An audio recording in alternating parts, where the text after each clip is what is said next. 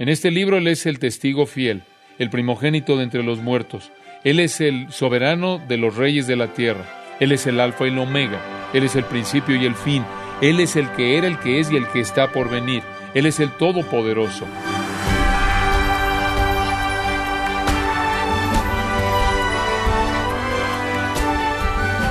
Prima oyente, como verá el día de hoy, el libro de Apocalipsis promete una bendición especial para quienes lo leen, además de revelar la gloria futura de Cristo en la que participarán los santos, y el juicio venidero sobre los malvados, la destrucción del pecado, Satanás, los demonios y los pecadores, todos juntos e individualmente.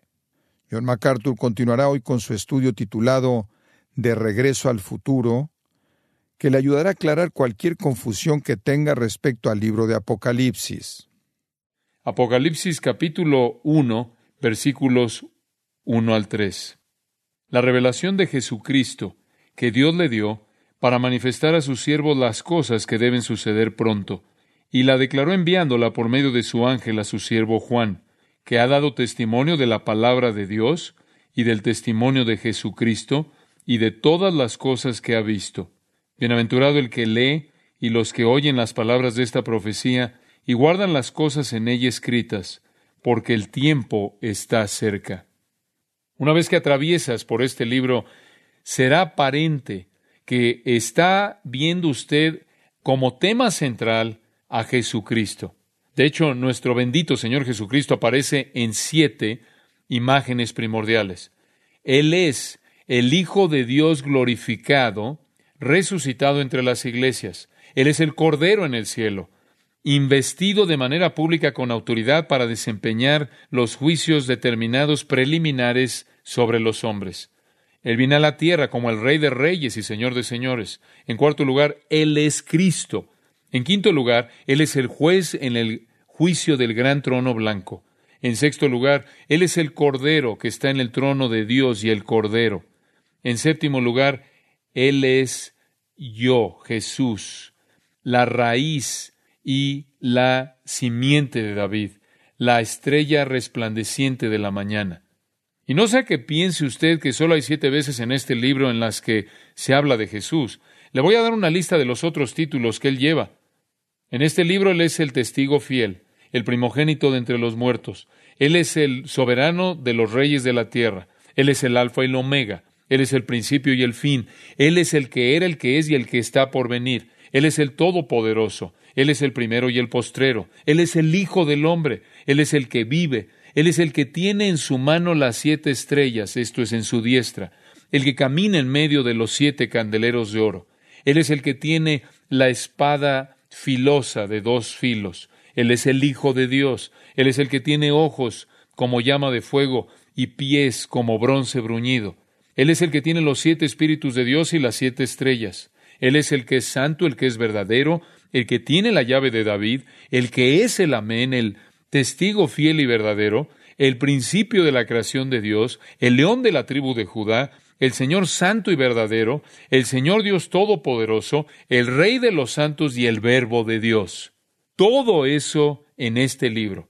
Él es el centro del libro y Él es la circunferencia del libro. Él es el principio y el fin. Los cielos son abiertos en este libro y va a haber una visión de Jesucristo, no en humildad, Jesucristo siempre visto en gloria majestuosa, nunca en humillación.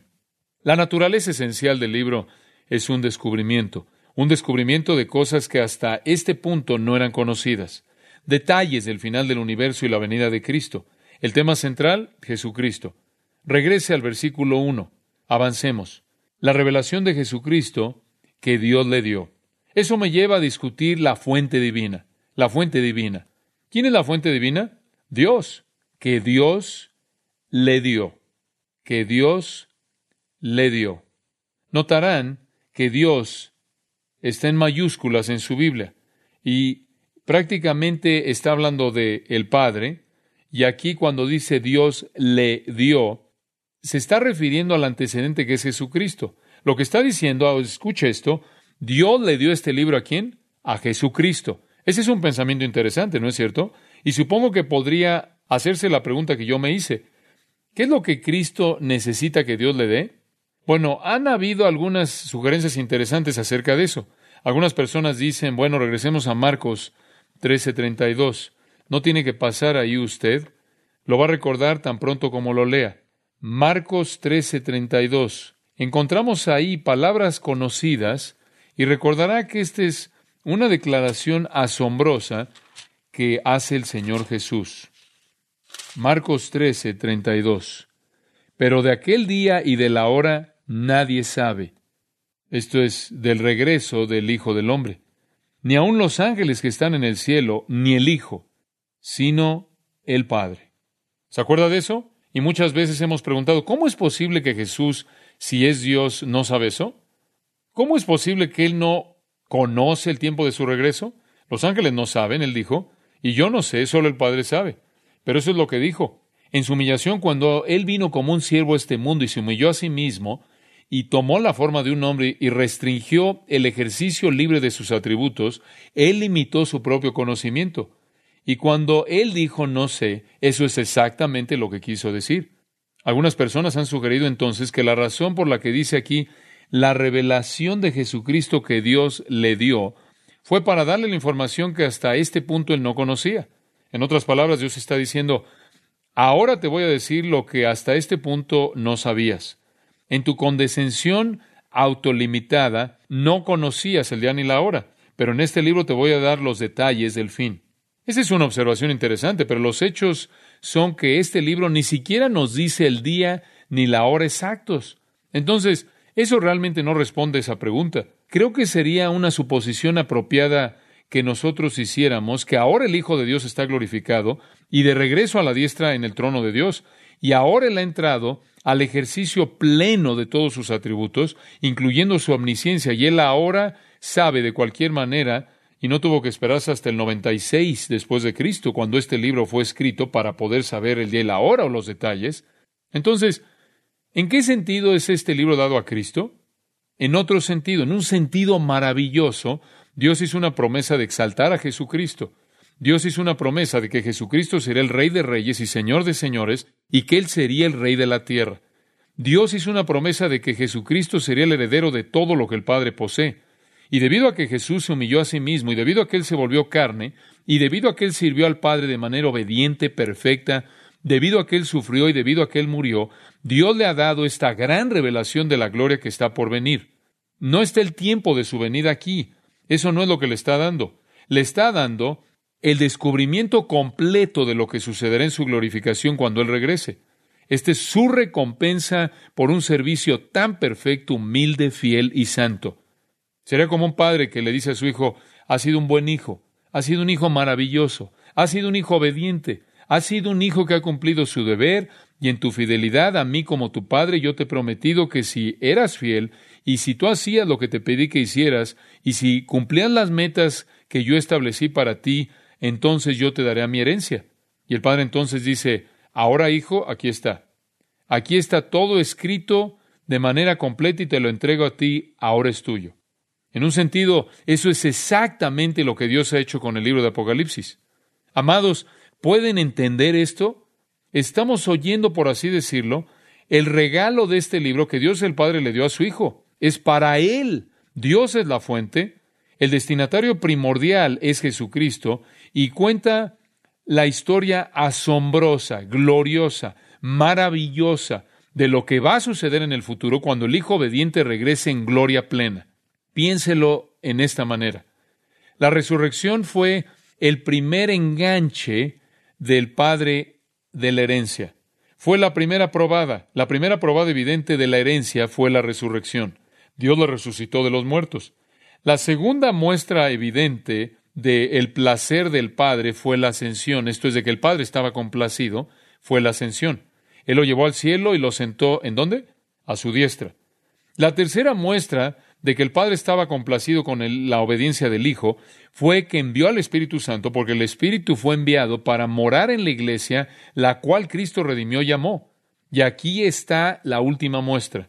Este regalo de este libro, que bosqueja detalle la gloria venidera de Jesucristo, de tal manera que Él no solo viva en una anticipación plena, esperando lo que está por venir, sino que también todos los que lo aman puedan disfrutar conociendo todo lo que está por venir con el propósito de que podamos alabarlo y glorificarlo y honrarlo en espera de esto. Creo que podríamos resumir toda esa discusión con las palabras de Filipenses capítulo 2, cuando dice ahí Pablo, siendo en forma de Dios, no estimó el ser igual a Dios como cosa a que aferrarse, sino que se despojó a sí mismo, tomando forma de siervo hecho semejante a los hombres, y estando en la condición de hombre se humilló a sí mismo, haciéndose obediente hasta la muerte y muerte de cruz. Ahí está su humillación. Y después, inmediatamente en el versículo nueve, por lo cual Dios también le exaltó hasta lo sumo y le dio un nombre que es sobre todo nombre. Por cierto, ese es el nombre Señor.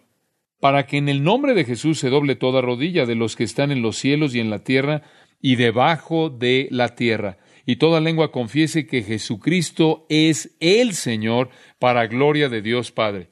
Esos últimos tres versículos, nueve, diez y once, son presentados a detalle en el libro de Apocalipsis. Tú fuiste fiel en tu humillación, y yo seré fiel en cumplir mi promesa en tu glorificación. La naturaleza esencial de este libro es la revelación, el descubrimiento. El tema central de este libro es el descubrimiento de Jesucristo. La fuente divina de este libro es Dios quien lo dio y quien lo dio a Cristo como un testimonio de la gloria futura que él disfrutaría. Y realmente tenemos un gran privilegio, ¿no es cierto? Poder ver esto y con frecuencia cuando un padre deja una herencia a su hijo y señala en el testamento y presenta todo y cómo va a ser y cómo va a ser de manera precisa dada a su hijo, es un documento sellado y es un documento al cual no se le permite a nadie ver. Nadie se le permite verlo. Está sellado y es colocado en un lugar seguro en el cual no se puede alterar. Qué maravilloso es, sin embargo, que este libro ha sido abierto para nosotros. De hecho, en el capítulo 6 vemos el título de propiedad de la herencia que es abierto, es desenrollado y siete sellos son rotos y todos son descubiertos para que nosotros lo entendemos. Ahora, esto nos lleva al siguiente punto en su introducción. Dios es el autor divino de esta revelación de Jesucristo, la cual es dada a Él. Pero ¿quiénes son sus destinatarios humanos? ¿Quiénes son sus destinatarios humanos? Por favor, observe la revelación de Jesucristo que Dios le dio para manifestar a sus siervos. ¿Cuál es la palabra siervos? Dulos, esclavos, eso es lo que significa esclavos. Ahora, ¿me permite señalarle algo aquí? Hay una razón clara por la que los no cristianos concluyen que este libro es incomprensible. Nunca se tuvo la intención de que ellos fueran los destinatarios, ¿no es cierto? debía ser mostrado a personas que son los esclavos dispuestos de Cristo. Si Él no es su Señor, no se espera que usted lo comprenda. Ahora, los zulos o los siervos es diferente, digamos, que los uperetes o diferentes que los diaconía, los hombres. Habían seis palabras griegas diferentes para siervos. Este era un esclavo único. Cuando decimos siervo aquí, dulos, estamos hablando de un esclavo que servía por amor y devoción. Y es solo ese tipo de personas que van a entender este libro. Nunca deja de impresionarme cuando leo la literatura teológica liberal acerca del libro de Apocalipsis. Es absurda. Si usted toma un libro liberal acerca de Apocalipsis, va a encontrar uno en una biblioteca, no lo saque, solo véalo rápidamente, no vale la pena el esfuerzo. Pero se dará cuenta que están perdidos sin esperanza alguna en un laberinto que, del cual no pueden salir. ¿Por qué? porque el hombre natural no percibe las cosas que son del Espíritu de Dios, porque para él son locura, y no las puede entender porque se han de discernir espiritualmente. Para el incrédulo, para el hipócrita en la iglesia, el libro es un caos, el libro es confusión, pero para el esclavo voluntario, dispuesto, amoroso de Jesucristo, es un descubrimiento, es un descubrimiento que hace que las cosas sean muy claras. Y entonces tengo que decirle desde el principio, si usted no es cristiano, estas verdades están cerradas para usted. O puede entender las palabras que digo y conforme avanza, si usted escucha cuidadosamente a mi explicación, puede, puede tener sentido, lo puede entender en términos de la información en la página, pero nunca cautivará su vida, nunca se volverá real para usted en su corazón, usted nunca comprenderá su significado de manera plena, en términos de su verdadera profundidad porque usted no es un esclavo. Este es un libro para cristianos y nadie más lo puede entender. Entonces, la revelación de Jesucristo, de Dios, dada al Hijo que nos muestra a nosotros. En quinto lugar, y vamos a detenernos en este punto, su identidad profética, su naturaleza profética. Versículo 9.1 de nuevo. La revelación de Jesucristo que Dios le dio para manifestar a sus siervos, y aquí está, las cosas que deben suceder pronto. Su naturaleza profética. Es profecía acerca de cosas que deben suceder pronto. Esa es una frase muy importante. Este libro difiere de todos los demás libros del Nuevo Testamento. Así es. Los evangelios nos cuentan de lo que sucedió, ¿verdad? Jesús vino y vivió y murió y resucitó y ascendió. Y mientras que hay referencias al futuro, el tema de los evangelios es lo que sucedió en el pasado. El libro de los Hechos sigue. ¿De qué trata el libro de los Hechos? Es la historia de la iglesia a partir de la ascensión de Jesucristo hasta la muerte del apóstol Pablo. Eso ya sucedió en el pasado. ¿De qué tratan las epístolas de Pablo y Santiago y Pedro y Juan y Judas y el escritor de Hebreos? Bueno, todas hablan de explicar el significado de la muerte y resurrección de Cristo y su aplicación a la vida de la iglesia. Y entonces toman la historia de los evangelios y los hechos y las colocan en la vida actual de la iglesia y la vida del creyente. Entonces podríamos decir que los primeros cinco libros del Nuevo Testamento tratan del pasado y el siguiente grupo de libros, los 21 que siguen, tratan del presente y cómo debemos aplicar las realidades de la obra de Cristo ahora. Y el último libro es acerca del futuro. Esto es acerca de cosas que deben suceder pronto. Es un libro constituido de profecía acerca del futuro, y esa es su fascinación. El bosquejo de la consideración futura de este libro está en el versículo 19. Obsérvelo. Este es el bosquejo del libro entero.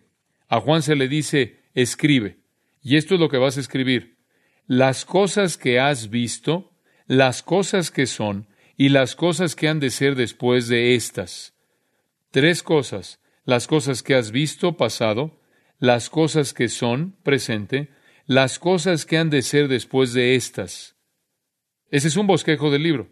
El capítulo 1 es lo que Juan vio. Capítulos 2 y 3 es lo que es. Y los capítulos 4 al 22 son las cosas que van a suceder después de estas, que van a ser después de estas. Entonces, la profecía comienza en el capítulo 4 y se extiende hasta el capítulo 22. Entonces, este es un libro de profecía. Este es un libro profético, en el sentido futuro de la profecía es literatura profética. Y necesito mencionarle una observación muy importante. En toda la literatura profética hay un énfasis doble. Muy bien. Siempre hay un énfasis doble, de dos facetas. Hay una gloria futura venidera para Cristo en la cual los santos participarán, pero siempre está ese otro aspecto de juicio futuro venidero en los impíos. Entonces, conforme avanzamos a lo largo de esto y decimos que Jesucristo es el tema y la gloria futura, y es el énfasis primordial. También veremos a lo largo de esto, junto con el descubrimiento futuro de la gloria de Cristo, la destrucción del pecado, Satanás, demonios y pecadores. Mientras que con toda certeza predice a detalle la gloria venidera de Jesucristo y la manera en la que los santos van a compartir en esa gloria, también predice la condenación de pecadores. Y entonces sus verdades, como Juan lo señala en el capítulo 10, son amargas y dulces, amargas y dulces. Es un libro de juicio, es un libro de condenación. Habla del fin del mundo, el fin de la historia humana, el fin de los pecadores. Y el lado más oscuro de el panorama en ningún momento se encubre. También es revelado de manera plena. Dios es justo, como lo sabemos, el pecado debe ser castigado, la impenitencia y la rebelión van a llevar finalmente a la miseria y a la derrota, al desastre, a la muerte y al juicio eterno. Este no es un libro sentimental, este es un libro serio, es un libro contundente, es un libro que llega hasta la profundidad de nuestro corazón y nos conmueve. Es un libro molesto, no hay una tolerancia débil de la maldad. Hay un cordero que ha sido matado, pero está la ira del cordero también. Está un río del agua de la vida pero también hay un lago de fuego también. Aquí encontramos a un Dios de amor que va a morar entre los hombres y va a quitar toda lágrima y va a aboler la muerte y a aboler la tristeza y a aboler el dolor. Pero antes de eso, Él enviará a sus enemigos a un lugar de tristeza y dolor y muerte y lágrimas que es inconcebible. Y entonces no se encubre, no se esconde el lado oscuro de la gloria de Cristo. Un día más brillante está por venir, sí, pero viene el trueno antes del amanecer. Y entonces veremos el futuro. Será de regreso al futuro conforme regresamos a este libro antiguo escrito en el 96 después de Cristo y veamos en él el futuro escrito por un hombre que estuvo ahí, ya que Juan el apóstol estuvo ahí transportado por visiones. Es profecía. Ahora hay algunas personas que no creen que es verdad, que esto es verdad. Los teólogos liberales dicen esto, dicen, bueno, es simplemente una mirada en retrospectiva, es mirar al pasado. Dicen, no, el libro de Apocalipsis es una mirada atrás y describe los acontecimientos cumplidos en el reinado de Nerón del 54 al 68 después de Cristo, describe el tiempo en el que Pablo y Pedro fueron martirizados. Algunos dicen, no, mira atrás desde el tiempo del emperador Domiciano, desde el año 1 después de Cristo al 96 después de Cristo, cuando todas estas cosas registradas ocurrieron. Esta es llamada la perspectiva preterista. Quizás usted ha escuchado esa palabra. Preterista es la palabra latina en latín para pasado. La gente que dice, no, no hay nada profético, no es sobrenatural, no es el futuro, simplemente es una mirada atrás y está describiendo lo que sucedió bajo Nerón o describiendo lo que sucedió bajo Domiciano. Por cierto, eso es absolutamente imposible, absolutamente imposible. Conforme avanzamos a lo largo del libro, será obvio, será aparente va a ser claro que las cosas descritas no sucedieron entonces. Si hubiera sucedido, nadie estaría aquí. Ahora, hay otras personas que dicen no. De hecho, es un panorama que comienza en el momento en el que Juan escribió y simplemente está describiendo toda la historia de la iglesia hasta la segunda venida. Entonces hay algunos que llegan a este libro y encuentran aquí a la Iglesia Católica Romana, encuentran a muchos a muchos papas diferentes, encuentran aquí a Constantino, encuentran a Mahoma aquí, inclusive encuentran la Revolución Francesa aquí, encuentran todo esto, inclusive encuentran a los jesuitas. Eso es imposible.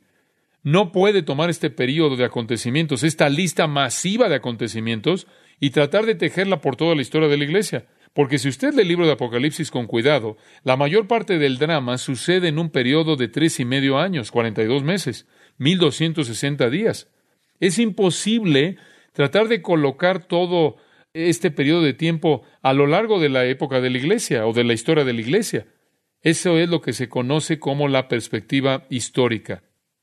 Hay un tercer grupo que viene y dicen, bueno, realmente no habla este libro de personas reales, realmente no habla de acontecimientos reales, no habla de actos reales o guerras reales, simplemente es alegórico. Todo habla de una batalla espiritual y batalla espiritual, y esto realmente lo que tenemos que hacer es espiritualizarlo. Y lo que eso significa es que usted puede hacer que esto signifique absolutamente lo que usted quiere que significa. No hay reglas en ese juego, porque si no significa lo que dice y significa lo que usted cree que dice, entonces lo que usted piensa es la autoridad. Entonces, lo que todo el mundo piensa que dice sería lo que significa y debido a que todo el mundo pensaría que dijo algo diferente, puede significar cualquier cosa. Esta es conocida como la perspectiva idealista. Esta realmente es la perspectiva torpe. Eso nos deja con una otra opción. Y realmente es que esto es futuro. Dice usted, bueno, ¿por qué cree que habla del futuro? Porque dice las cosas que han de ser después de esta. Y dice en el versículo 1 más bien, las cosas que deben suceder pronto. Y si usted lo lee, es obvio que esas cosas realmente no han sucedido. ¿Qué tal acerca de resurrecciones masivas? ¿Ya han sucedido? ¿Qué hay acerca de... y pueden revisar los cementerios, claro. ¿Qué hay acerca de holocaustos de proporciones que no se han oído, en donde un tercio del mundo entero es matado? ¿Eso ha ocurrido? ¿Qué hay acerca de la destrucción del sistema humano entero como lo conocemos y la construcción de un nuevo cielo y una nueva tierra? ¿Ha sucedido eso? Absurdo. Solo hay una manera de ver esto y es profecía futura. Entonces, nos estamos embarcando en una revelación de Jesucristo de Dios a cristianos acerca del futuro, el tiempo de la venida de Cristo. Y como Walter Scott dijo hace mucho tiempo atrás, y cito, la profecía aniquila el tiempo. La profecía aniquila el tiempo y todas las circunstancias que intervienen y se concentra en el umbral del el cumplimiento. Fin de la cita. Y literalmente vamos a ser transportados de regreso al futuro. Y simplemente vamos a aterrizar en el fin. Eso es lo que podemos esperar. Oremos.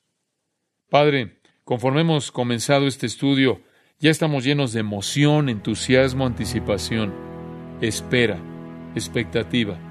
Poder ver y entender la revelación de Jesucristo que tú le diste, la cual Él ahora nos muestra acerca del futuro, es algo tan emocionante. Qué emoción que el Señor Jesús nos abriera lo que era para Él y nos permita compartir estas verdades para que podamos saber, podamos conocer el futuro antes de que venga, para que podamos leer la historia antes de que suceda y vivir a la luz de ella. Gracias Señor por este gran descubrimiento y que nos enriquezca más allá de nuestras expectativas más grandes para que podamos servirte con mayor fidelidad hasta que venga Jesús y lo pedimos en su precioso nombre. Amén.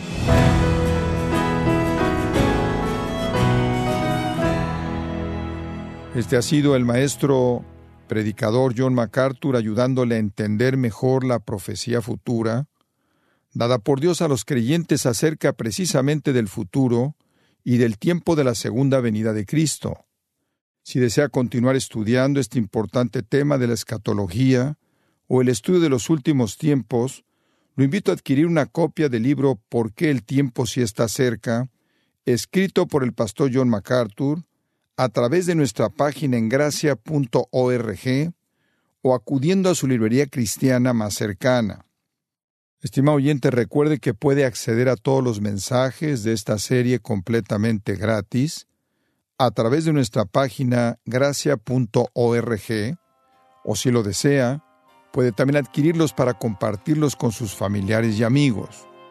Si tiene alguna pregunta o desea conocer más de nuestro ministerio, como son todos los libros del pastor John MacArthur en español o los sermones en CD que también usted puede adquirir, escríbanos y por favor mencione la estación de radio por medio de la cual usted nos escucha en gracia a vosotros. Es importante conocer no solo el país y ciudad de donde usted nos escucha, sino también la radio. Para quienes contactan nuestro ministerio por primera vez, pueden solicitar una copia del mensaje de promoción sin costo alguno, un mensaje por oyente únicamente.